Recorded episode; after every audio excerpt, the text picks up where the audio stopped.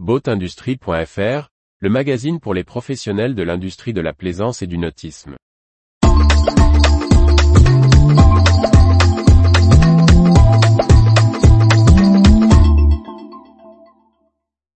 Vichard, le groupe vend de la sécurité et de la performance. Par Briag Merlet. Jean-Claude Ibos, président du groupe Vichard, nous explique la réorganisation récente de la direction du fabricant d'accastillage et d'équipements et nous livre quelques réflexions sur sa vision de l'évolution du marché. À la tête du groupe Vichard depuis 2006, Jean-Claude Ibos, répond aux questions de Boat Industry sur les récentes évolutions de l'équipementier et l'évolution du secteur. Vous venez de remanier l'organigramme du groupe Vichard. Pouvez-vous nous en expliquer les motivations? Le groupe Vichard s'est constitué dans le temps par acquisition d'un certain nombre de sociétés. Nous avons bien sûr optimisé un certain nombre de choses en termes de coûts et d'organisation, mais nous ne fonctionnions pas assez comme un groupe. C'est pourquoi nous avons défini des fonctions régaliennes sur lesquelles trouver une homogénéité. Le but est de maximiser les synergies et éviter les risques de dysfonctionnement. Cela permet aussi aux salariés d'identifier les référents sur chaque sujet, avec Vincent Marsaudon, comme directeur des activités composites, Nicolas Courant, directeur marketing industrie, Éric Baratange, en charge de la performance industrielle du groupe, Romain Poirier comme DAF, Dominique Yon et Erwan Godard, directeurs commerciaux et Éric Butreau, directeur du marketing nautique. Fabrice Didon est lui directeur général.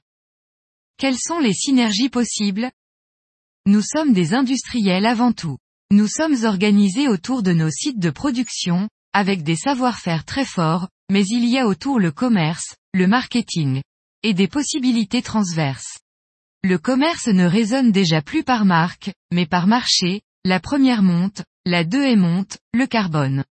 On intervient par ligne de produits. La marque est forte, mais le groupe doit apparaître mieux derrière et être sûr que celui qui achète un mât chez Sparcraft sait qu'on peut aussi lui fournir un enrouleur. En développement, nous pouvons répartir les moyens sur les produits en fonction des disponibilités de nos ingénieurs. Facnor peut développer pour Sparcraft et Vichard pour Facnor. L'important est de respecter le positionnement des marques.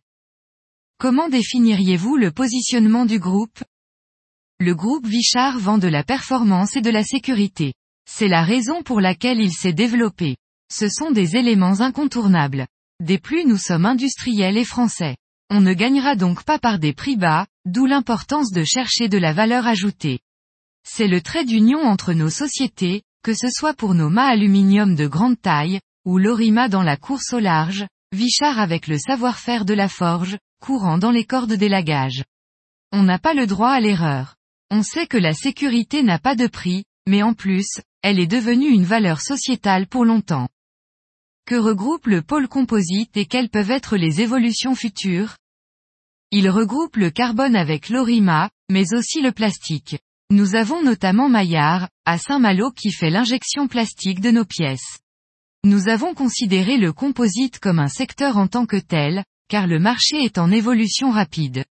Il fonctionne un peu différemment, plus en projet qu'en produit sur étagère. Nous réfléchissons comme tous à savoir si l'on peut mettre un peu de bio dans ces composites. On est aussi en veille sur le recyclage du carbone. En ce moment, l'un des gros dossiers est le paquebot à voile avec Saint-Nazaire. Comment imaginez-vous l'évolution de l'accastillage, et notamment la place du textile? Le problème du textile est que dès qu'il y a une rupture de fibre, il y a un danger. Cela marche si le bateau est toujours inspecté, le matériel réparé et changé, comme dans la course. Mais dans la plaisance, il y aura toujours du métal à bord pendant un moment. Néanmoins, il faut être attentif, d'où l'intérêt de notre corderie courant. Plus largement l'évolution majeure est l'enregistrement des données, comme les caractéristiques des gréements. Avoir de la donnée, ce sont des infos pour le skipper en termes de sécurité, de réglage, d'entretien. Nous avons commencé à travailler sur l'accastillage connecté, avec un premier produit en association avec Cyclops. Retrouvez toute l'actualité pour les professionnels de l'industrie de la plaisance sur le site boatindustrie.fr et n'oubliez pas de laisser 5 étoiles sur votre plateforme de podcast.